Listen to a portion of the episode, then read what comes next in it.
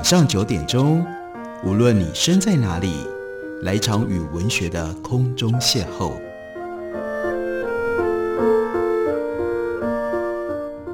杨照谈书，邀您一同遨游文学世界，认识古今中外的经典之作。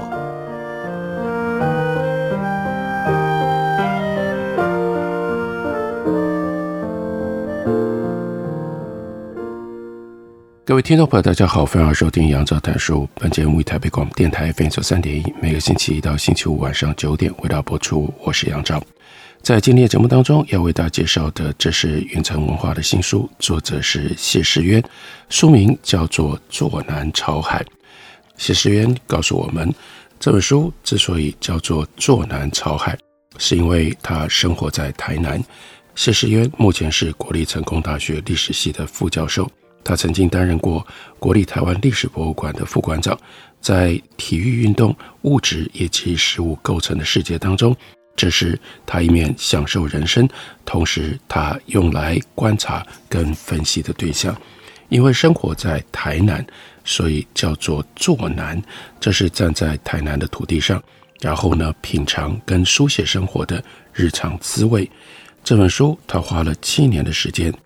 在这个七年当中，他有超过五十趟以上的金门、马祖和澎湖的旅程，累积了许多这几个外岛的风土和人文味觉的体验，所以叫做潮海。所以一方面是坐南，一方面是潮海。我们可以用他在书里面的一篇文章来代表他对于坐南这件事情的特殊的体会，那就是讲到了台南的菜种。他说，许多外来的朋友以为台南的菜粽是包裹塑料，但是呢，把叉子剖开才发现，菜中其实呢里面只有花生，并且是以月桃叶而不是竹叶作为粽叶。这个菜粽的出现，我看到不是什么精雕细琢之后的首路铺陈，在外食便当还不是太普遍的时代，提供不少出外工作者的方便。这应该就是菜粽得以日常化的重要理由。所以这种菜种呢，惯常是以上午早餐提供为主，补足工作之前必要的体力。以前石井就一位卖菜种的老板，是空袭时候被炸断一只手的人，他以一颗菜种足有一台斤重作为号召，并且以一般的价格出售，来吸引大批的顾客。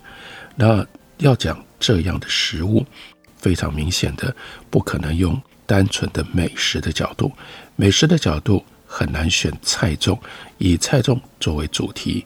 那这篇文章谢世渊怎么写呢？他就写到了叶老，叶老是叶石涛先生，所以他就讲说，叶老讲到一文钱可以买两个菜种，所以呢，菜长很重要的，那就是量足价廉。这是主要的特色。现在大家如果要去吃圆环顶的菜粽，你还可以知道什么叫做量足。然后接下来他为我们介绍位于台南沙桃宫前郑家菜粽。早期顾客是以西门路对面的大菜旗的客人为主，而著名的海龙肉粽老板他年轻的时候曾经在保安宫帮忙卖菜粽。当完日本兵从菲律宾回台之后，就在府城传统市场水仙宫卖霸掌和菜掌，这些老字号起家的生意都和市场有关，想是提供来往的店家和客人饱食一顿之用。一颗好吃的菜掌要怎么做呢？大概如沙桃宫菜掌的正信店东说：糯米来自西螺，完全不混杂其他米种或者是新旧混合，泡水半个小时之后。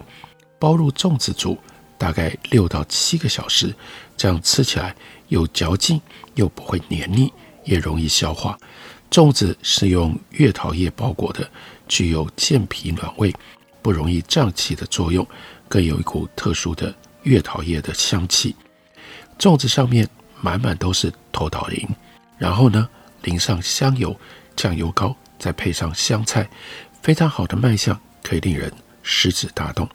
那郑家的菜长是坚持不撒花生粉当配料，只用香油提味。他说，花生粉容易掩盖粽子的原味，所以不适合。透岛铃要选用软仁，而且呢，烹煮之前要先泡水，一直到粉色的外膜脱落，要不然会影响口感，更会把粽子染成浅红色的，破坏美观。那曾经说出台南是一个适合人做梦、干活、恋爱、结婚、悠然过日子的好地方的叶世涛叶老，他是台南菜中最佳的代言人。叶老写过一篇，就叫做《吃菜长》，鲜活写出台南人安顿于美好食物的惬意生活。叶老说：“我家附近既然是闹区，卖菜长的摊子特别多，我每天换一家吃，终于发现了最好的菜长是离我家最远的下大道庙前的一个摊子。为什么好吃呢？不外乎特别大颗，花生多，糯米和花生米真的。”黏软恰到好处，有入口即化的感觉，再搭配一碗鲜美如鱼汤的味噌汤，一顿早餐的花费只不过是十五块钱而已。叶老自从发现了这间店之后，常常在深夜里会慢慢一个人走啊走啊走到这里来吃一颗粽子，喝一碗热汤，才有了过完一天的感觉，一天的满足，以菜粽作为标记。叶老爱吃的那一颗菜粽，的确让人心向往之。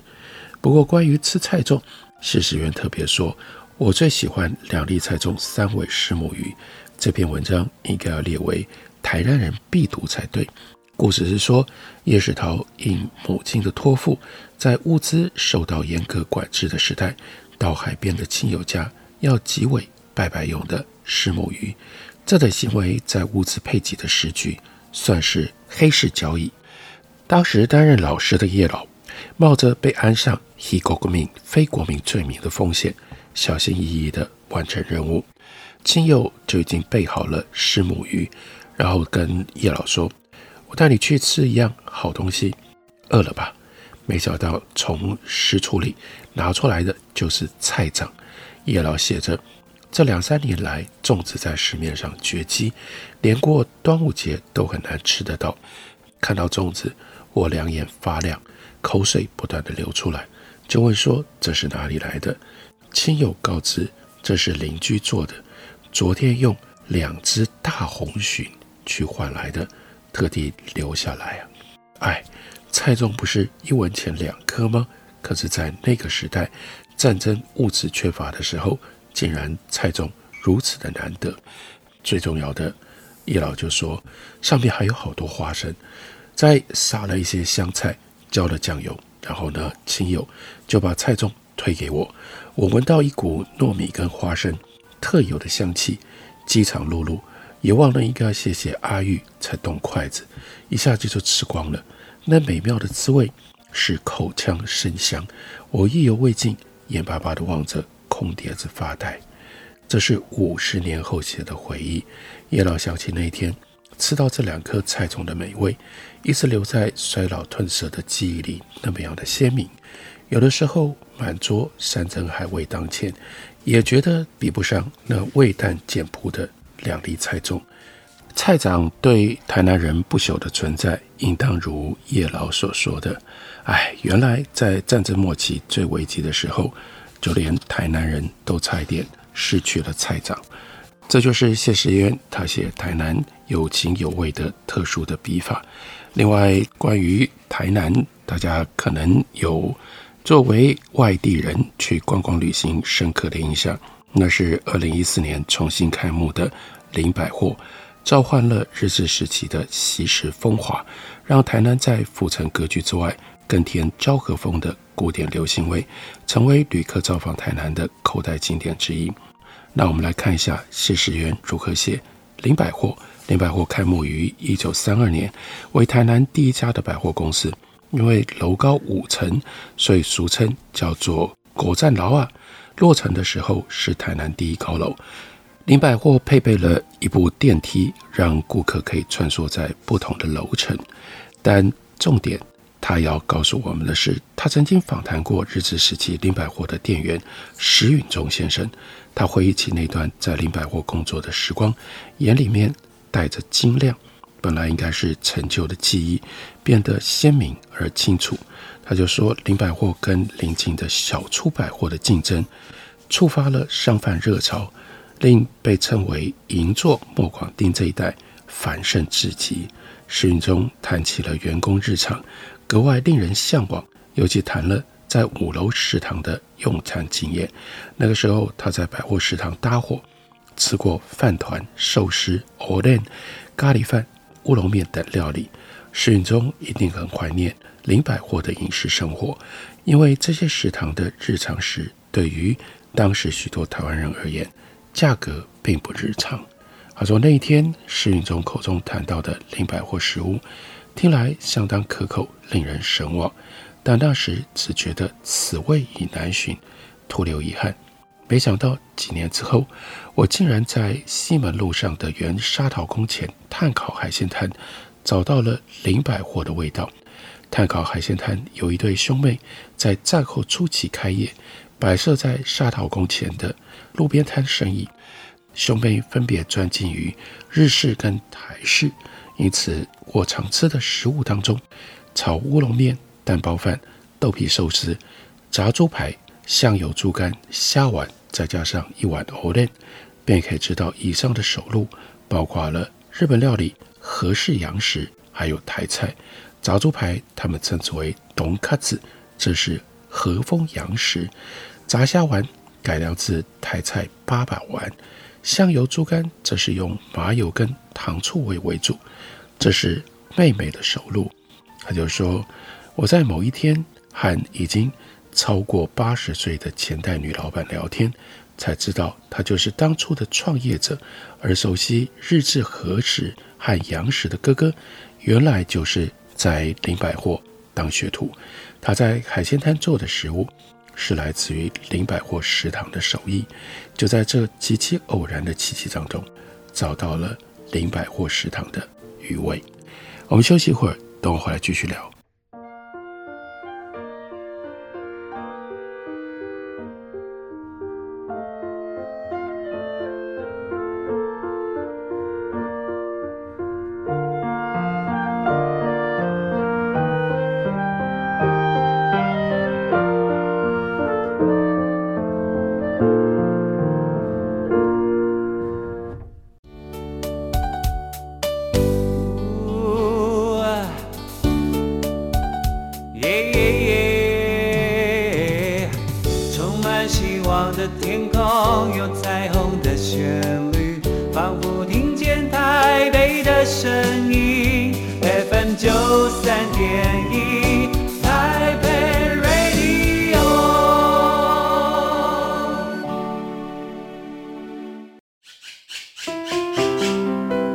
大家好，我是刘克襄。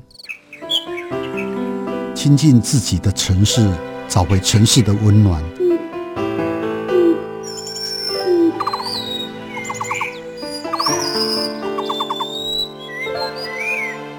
听见台北的声音，就在台北广播电台，FM 九三点一，AM 一一三四。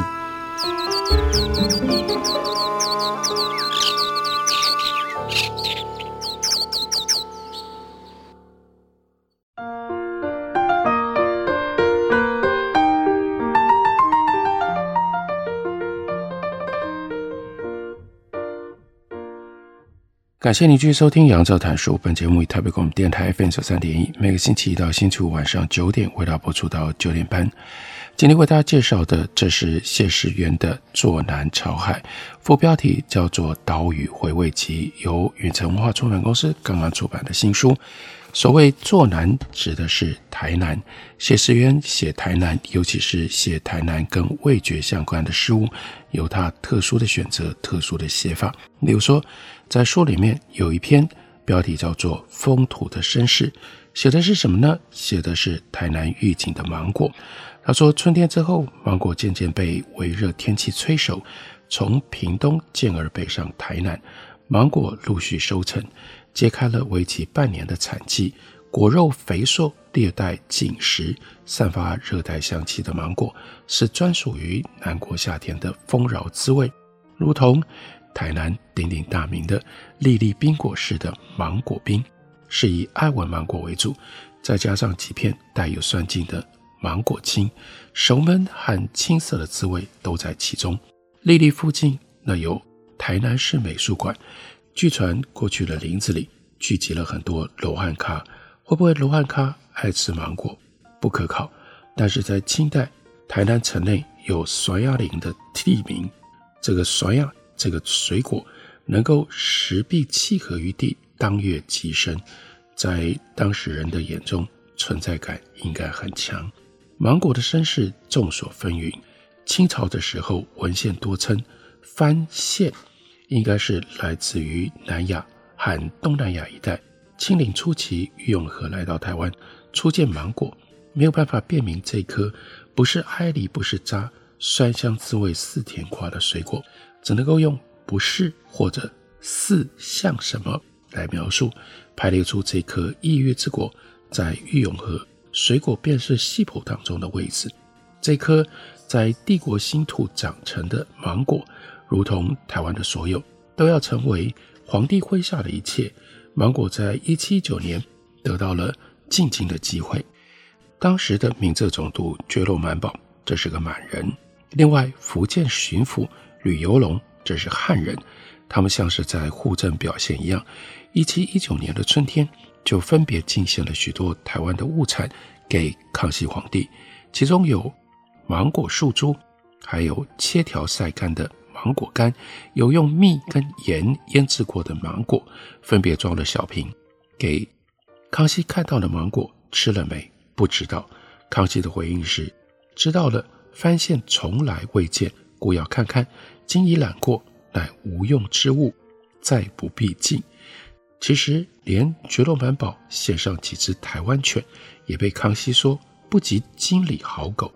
台湾芒果跟台湾的土狗，虽然被皇帝退货了，但是番线生大树上，形如茄子，下至始熟，台人甚珍之。台人珍惜，那是因为好吃。续修台湾府志，搜集了不同的资料，像是芒果饮食入门一般。先说切片以淡，干如浙江。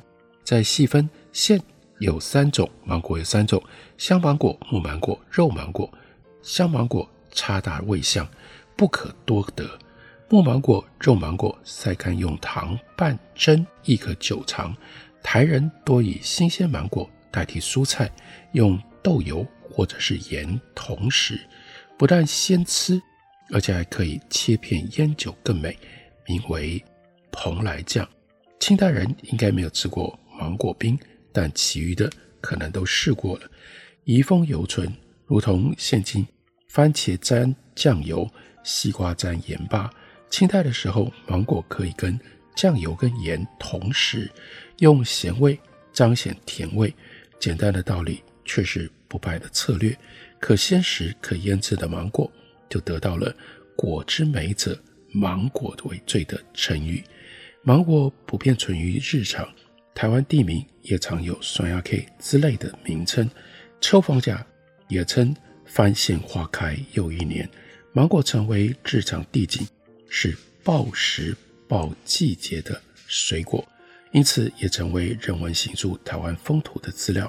唐占衮在《台阳见闻录》说：“芒果大者合抱，叶浓花淡，高树多阴，实如猪腰。”站在谢本亮写寒食前后春景的时候，又有了“献花如雪似金鱼”。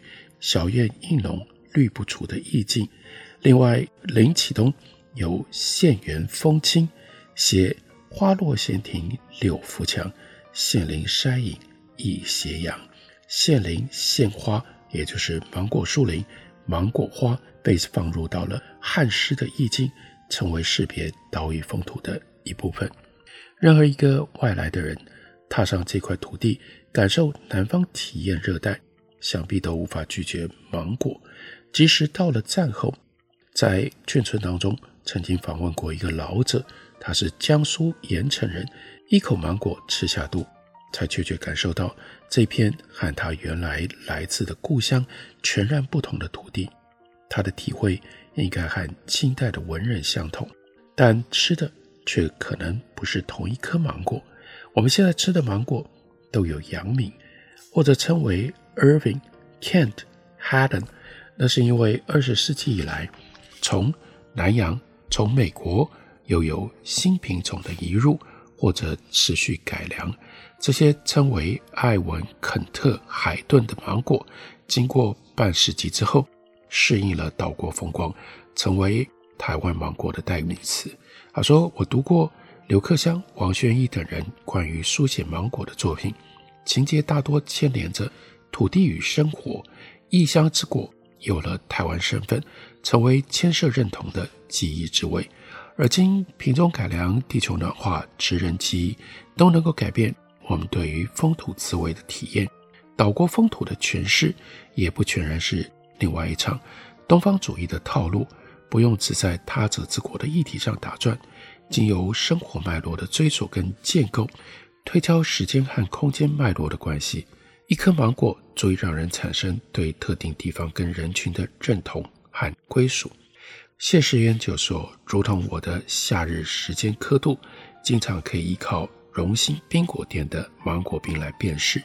那碗冰，四月是盛着艾文和土芒果，盛夏加了凯特乌香，初秋则是九月芒果九月县上市。风土芒果应时而生，它是让我们体会和自然相处的机会，也是学习成为台南人的练习。”不是阿文，不是凯特，滋味是土芒果。那颗芒果是海顿芒果。他说：“我非如玉永河的异乡客，而是手知芒果风土的新台湾人。”所以书名叫做《坐南草海》，坐南就是稳坐在台南的风土上。那另外草海，草海就牵涉到他在海岛。他在外岛的经验，其中一段外岛的经验是在澎湖喝咖啡。他说有一次工作结束了之后，我去了据说是澎湖第一间咖啡厅，开业六十年以上的八里园。门关上，阻隔了风的声音，顿时安静起来。挑了靠窗的位置坐下，店里只有我一个人，梳理得干净清爽，化了点淡妆的老板娘。领我点了一杯蓝山，然后就坐下来跟我聊天。眼前这位已经超过七十岁的老板娘，一九六九年就在店里面煮咖啡，时间晃眼一过就是半世纪。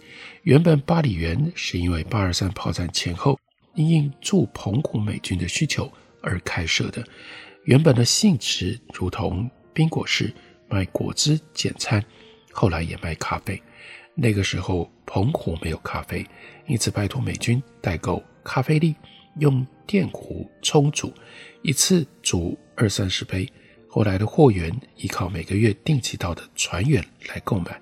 老板娘年轻的时候曾经在高雄工作过几年，大都市即使吸引人，还是没有故乡好，所以后来就嫁给了来自澎湖西屿的她的丈夫，帮忙经营八里园。八里园。就是巴黎 （Paris） 的意思，是一处住在澎湖的陆海空三军休假最好的去处，经常门庭若市，一位难求。但阿兵哥一坐，我就坐了大半天。谢世元就说：“我在澎湖的朋友服役时也常来这里，坐着就开始画画，后来就变成了老板娘的侄女婿。店里面放着两台盘带式的唱机。”被擦得一尘不染，唱机一次可以播放一个小时的音乐，免去必须经常更换唱片的时间。可以想象，这间原本可以坐上七八十人的店，过去的忙碌光景。三年前，八里园再次装修，全店这个时候只留下了十二个位置。三年来，老板娘把简餐省略了，连三明治也不卖了，说是跟咖啡味道不合。其实卖了半世纪的味道哪会不搭配？实在是因为年纪渐长，想要让自己过另一种生活，又熬不过老客人的请求，所以就维持简单的方式做生意。谢世渊回想记录，老板娘跟我聊天的时候，时而跟窗外路过的人打招呼，窗内外的人都是看着彼此渐渐变老的朋友。老板娘说起话来和缓有条理，平静待过半世纪的岁月，有着非常吸引人的口气，就如同她所提供的那一杯蓝山，一口甘苦冷暖自知，但弥漫的微微香气却久久缭绕不散。只要老板娘还煮着咖啡，八里园一定还是能够在吹着大风的澎湖，给人舒缓和安定的所在，这是草海的部分。谢世渊所记录的《澎湖八里园》这本书，书名是《坐南草海》，介绍给大家，推荐给大家。感谢您的收听，下个礼拜一同一时间我们再会。